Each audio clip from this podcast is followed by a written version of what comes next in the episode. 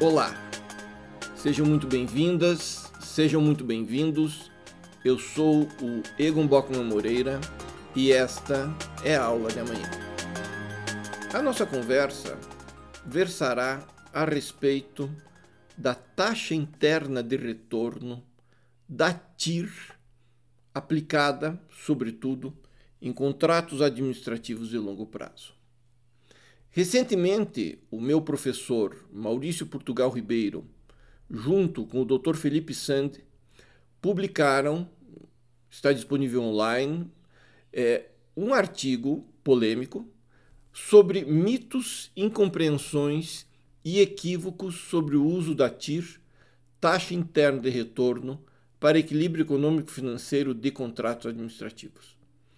É, é um artigo precioso especialmente porque põe a debate vários temas que ainda não estão pacíficos na, na, na jurisprudência e na doutrina brasileiras, e faz um mapeamento interessantíssimo sobre quatro usos diferentes da taxa interna de retorno.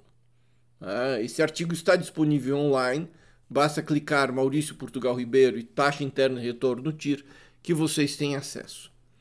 Mas a nossa conversa de hoje, ela vai dar um passo atrás. E ela vai tentar explicar, conversar, tratar do que vem a ser a taxa interna de retorno e como ela se aplica a contratos que envolvam prestação de serviços ou de obras públicas. E aqui é, essa é uma preocupação que eu venho desenvolvendo quando menos desde o final e aqui a gente se sente mais velho, a verdade é inevitável, o final do século passado. Né? Desde final da década de 90, começo dos anos 2000, quando começaram a se multiplicar no Brasil contratos de concessão de serviço público e mais, num segundo momento, quando esses mesmos contratos foram submetidos ao teste do equilíbrio econômico-financeiro. E aqui se revelou na prática, na vida prática, e eu, como professor e advogado, enfrentei esses dilemas, do que vinha a ser e como poderia ser calculado o equilíbrio econômico-financeiro em contratos que envolvam não desembolsos da administração pública, não receitas orçamentárias imediatas, mas, sobretudo, investimentos privados a ser remunerados no longo prazo. Isto é, contratos de concessão de obras e serviços públicos. Aqui a racionalidade é completamente distinta do equilíbrio econômico-financeiro, eu digo, daqueles contratos tradicionais da administração pública, como, por exemplo, a empreitada de obras e serviços ou mesmo a compra de bens a serem utilizados pela administração pública. E por quê? Porque nos contratos, por exemplo, de empreitada, existe um, um projeto definindo o orçamento, um orçamento específico e uma proposta da pessoa privada que receberá a contraprestação monetária da administração pública em atendimento, em pagamento ao desempenho da tarefa cometida no projeto. Isto é, existe uma típica relação bilateral comutativa. E aqui fica razoavelmente fácil, em termos proporcionais, se auferir, se aferir o equilíbrio econômico-financeiro desses contratos. E nós temos uma equação simples de receita e despesa. E a imagem da balança, como eu costumo dizer, é perfeita para esse tipo de contratos. Ah, se porventura a receita se atenua, os encargos se atenuam, a receita há de aumentar. Se porventura a receita. E aqui as coisas vão se equilibrando, como o próprio nome já diz. Todavia, para contratos de concessão de serviço público, a racionalidade é distinta. Isso porque eles envolvem captação e aportes de recursos de pessoas privadas que farão investimentos em obras e serviços públicos que serão prestados a usuários e remunerados em longo prazo por meio de uma projeção fragmentada de receitas estipuladas teoricamente no primeiro ano do contrato.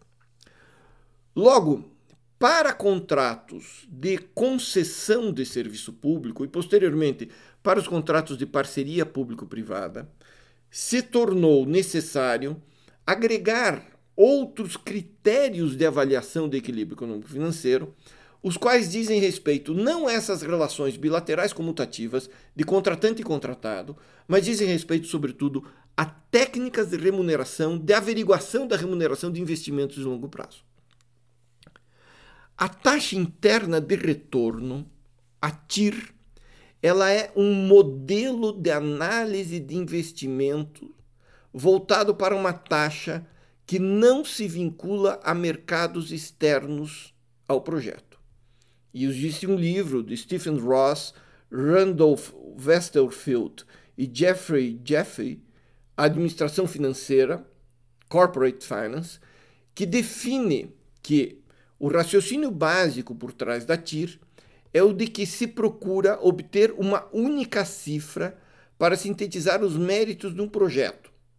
Essa cifra não depende do que ocorre no mercado de capitais. E é por esse motivo, dizem os autores, que é chamada de taxa interna de retorno. A cifra é interna ou intrínseca ao projeto e não depende de mais nada a não ser, prestem bem atenção, dos fluxos de caixa do projeto. Essa é uma definição de financistas, de administradores financeiros que nós juristas e nós aplicadores práticos da TIR temos que compreender. Em termos sintéticos, digo eu, a TIR ela torna o valor presente das entradas de caixa igual ao valor presente das saídas de caixa, pois dentre as saídas está a remuneração do capital investido. E aqui, o valor presente líquido do contrato, que é uma outra técnica de análise de investimento, é nulo. A TIR ela se encontra para aquele determinado projeto, a TIR encontrada para aquele determinado projeto ela deve ser comparada com a taxa de juros do mercado ou de remuneração de outros projetos. E vai fazer com que o investimento seja ou não rentável quanto a taxa interna de retorno for superior à taxa de juros do mercado. Vejam bem, nós estamos falando de modelo de análise de investimento.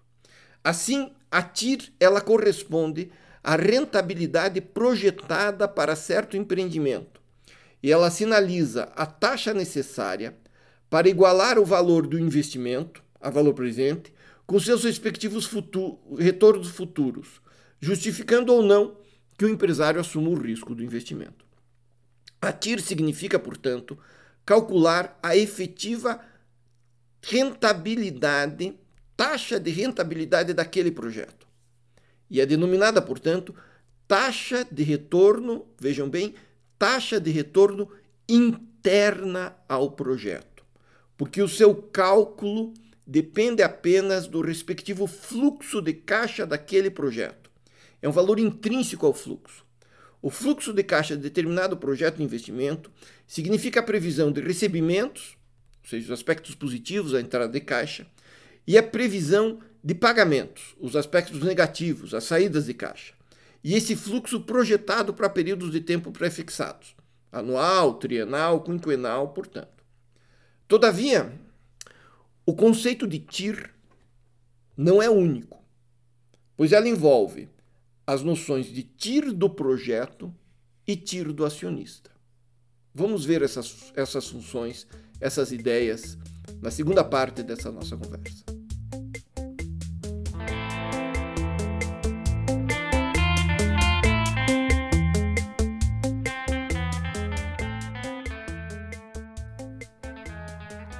A TIR do projeto ou TIR do empreendimento corresponde à rentabilidade estimada, tendo por premissa que os investimentos necessários para sua consecução serão realizados exclusivamente por meio de capital interno, ou seja, do lado de dentro do projeto, cujo custo é a taxa de juros máxima a qual podem ser aplicados estes mesmos recursos pelo investidor. Isso para alternativas de risco equivalentes. A taxa interna de retorno do projeto, ela visa definir qual a maior rentabilidade possível para o capital a ser aportado no investimento. Se trata, sem dúvida alguma, de um percentual teórico que vai ser experimentado, vai ser posto a teste na prática do projeto. Afinal, Afinal de contas, na medida em que empreendimentos que envolvem significativo volume de investimentos necessariamente, necessariamente se valem de financiamentos perante terceiros. A importância do cálculo da taxa interna de retorno do projeto está na avaliação do custo de oportunidade do capital, pois representa a estimativa do retorno que se terá em face do aporte de recursos se a tiro do projeto não resultar numa boa rentabilidade para os recursos disponíveis, é melhor para qualquer investidor que se pretenda sério que sejam alocados em projetos diversos. Deste modo, o valor, a taxa representada pela TIR, deve ser atraente e adequada, pena de os interessados preferirem fazer aplicações em outros negócios ou mesmo no mercado financeiro. Vejam bem, essa técnica de avaliação de rentabilidade de investimentos, ela revela se, em vista dos aportes, dos riscos, da configuração daquele projeto de investimentos, e aqui nós podemos falar daquele contrato de concessão de serviço público de 10, 20 ou 30 anos, se vale a pena para um investidor ingressar naquele projeto e se ele vai ter o seu capital remunerado de uma forma mais atraente do que se porventura aplicasse em outros projetos ou mesmo do mercado financeiro. Mas ao lado da TIR do projeto, a TIR do acionista, também chamada de TIR do capital social ou TIR alavancada, ela corresponde à rentabilidade propiciada por determinado projeto, considerado o emprego de capital de terceiros em sua consecução ela obtida ao se inserir no fluxo de caixa do projeto os investimentos, amortizações e juros relativos. Na medida que empreendimentos de envergadura, eu estou falando aqui de usinas hidrelétricas, de sistemas de transmissão de energia, de pipelines de gás, de sistemas de água e saneamento, de concessões rodoviárias, na medida em que essa ordem de empreendimentos, que envolvem, no caso brasileiro, concessões de serviço público, na medida em que elas envolvem a obtenção de vultuosos recursos financeiros, vultuosos financiamentos por parte de terceiro, o percentual da TIR do acionista permite verificar quais serão o custo do capital e o retorno econômico que a concessão efetivamente propiciará para o acionista. Vejam bem, os conceitos e os cálculos da TIR envolvem prognósticos ex ante num cenário, e assim se espera, estabilidade jurídico-econômico. Ela mantém estáveis as demais variáveis e permite que se avalie o valor dos recursos econômicos lançados no tempo, tal qual as circunstâncias em que foram elaborados assim os permitirem. Por exemplo, uma coisa é calcular a TIR no momento em que a taxa de juros está altíssima, o risco é elevado e as aplicações financeiras são exatamente, exuberantemente rentáveis. A TIR aqui, qualquer que seja o projeto, vai ser elevada. Outra coisa é avaliar a TIR no momento em que as taxas de juros estejam baixas e que não seja atraente investir em outros mercados. Aqui, a taxa interna de retorno do empreendimento refletirá essas circunstâncias, essas condições, ou melhor dizendo, a base objetiva desse negócio. Por conseguinte, a TIR ela não é um exercício de futurologia, mas ela sim permite a elaboração de projeções de investimento. E essas projeções são feitas se partindo do pressuposto de que o edital e o contrato administrativo serão cumpridos. Serão cumpridos pelo concedente, serão cumpridos pelo concessionário.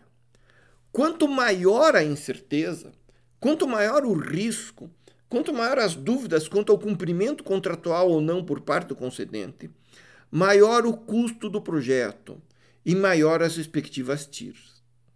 Isto é, mais alto será o preço a ser pago pelo usuário todos os riscos passíveis de avaliação e quantificação deverão, na medida do possível, ser avaliados e quantificados, com a utilização dos instrumentos financeiros cabíveis. Em vista da variação potencial do contrato de concessão, o que a TIR pretende ser? Ela pretende ser um indicador que estabilize as projeções do projeto de investimento. Permite demonstrar que aquele investimento, sim, é interessante, porque, segundo a avaliação dos dados disponíveis, ele representa um percentual de rentabilidade de tanto ou tanto por cento. E a estabilidade da TIR, vejam bem, o Tribunal de Contas da União já decidiu isso no processo TC 014 811 2000, relator o ministro Walton Alencar, e publicado no Diário Oficial da União de novembro de 2002, o Tribunal de Contas da União já decidiu que a estabilidade da TIR resulta na segurança e manutenção do projeto original. E eu vou ler aqui a decisão do Tribunal de Contas da União. O fluxo de caixa é um instrumento que permite, a qualquer instante, verificar se a taxa interna de retorno original está sendo mantida. Cabe ressaltar, diz o TCU, que a TIR é extraída diretamente da proposta vencedora da licitante e expressa a rentabilidade que o investidor espera do empreendimento. Em termos matemáticos, a TIR é a taxa de juros que reduz a zero o valor presente líquido do fluxo de caixa, ou seja, a taxa que iguala o fluxo de entradas de caixa com as saídas num determinado momento. Assim, persisto lendo a decisão do TCU. Assim, pode-se dizer que a manutenção da TIR é garantia tanto do poder público quanto da concessionária, e sua modificação dá ensejo à revisão contratual na forma prevista na lei e no contrato. É a decisão proferida pelo TCU em 2002. Por conseguinte, para efeitos de equilíbrio econômico-financeiro do contrato de concessão, sobretudo as concessões comuns, é usual privilegiar-se a tiro do projeto. Esta contempla os dados de receita e custo do empreendimento em si mesmo, sintetizando a essência da concessão e neutralizando as escolhas, adequadas ou não, do controlador da empresa concessionária. Ele pode errar. Vez que a tiro do acionista Pode acolher informações relativas à distribuição de dividendos, capacidade de angariação, capacidade de negociação de taxas, integralização de capital, etc., que correspondem a uma engenharia financeira personalíssima. Nem sempre, cujo impacto nem sempre precisa ou sequer pode ser transmitido ao projeto.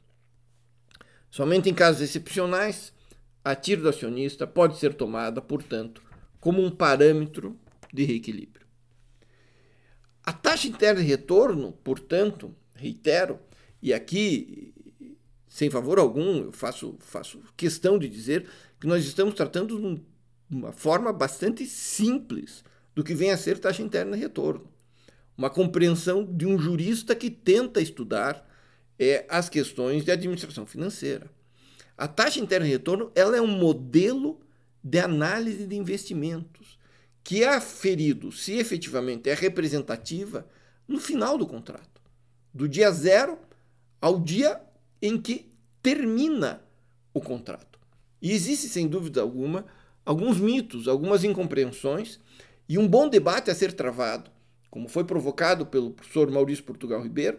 Não precisamos concordar com ele, não precisamos concordar com tudo que ele diz, mas precisamos sim debater com bastante seriedade, com bastante intensidade, o que vem a ser a taxa interna de retorno do lado de dentro dos contratos que envolvam, vejam bem, prestação de serviço público, que não são, ao fim e ao cabo, meros investimentos privados sujeitos ao risco da quebra, da falência, mas envolvem serviços que são qualificados como públicos pela legislação, e são acometidos aos poderes públicos pela Constituição. Isso não é pouca coisa. Isso é muito relevante. Isso permite que nós tenhamos várias aulas de amanhã sobre a aplicabilidade e a racionalidade da TIR do lado de dentro dos contratos de concessão. Muito obrigado pela atenção. Fiquem bem.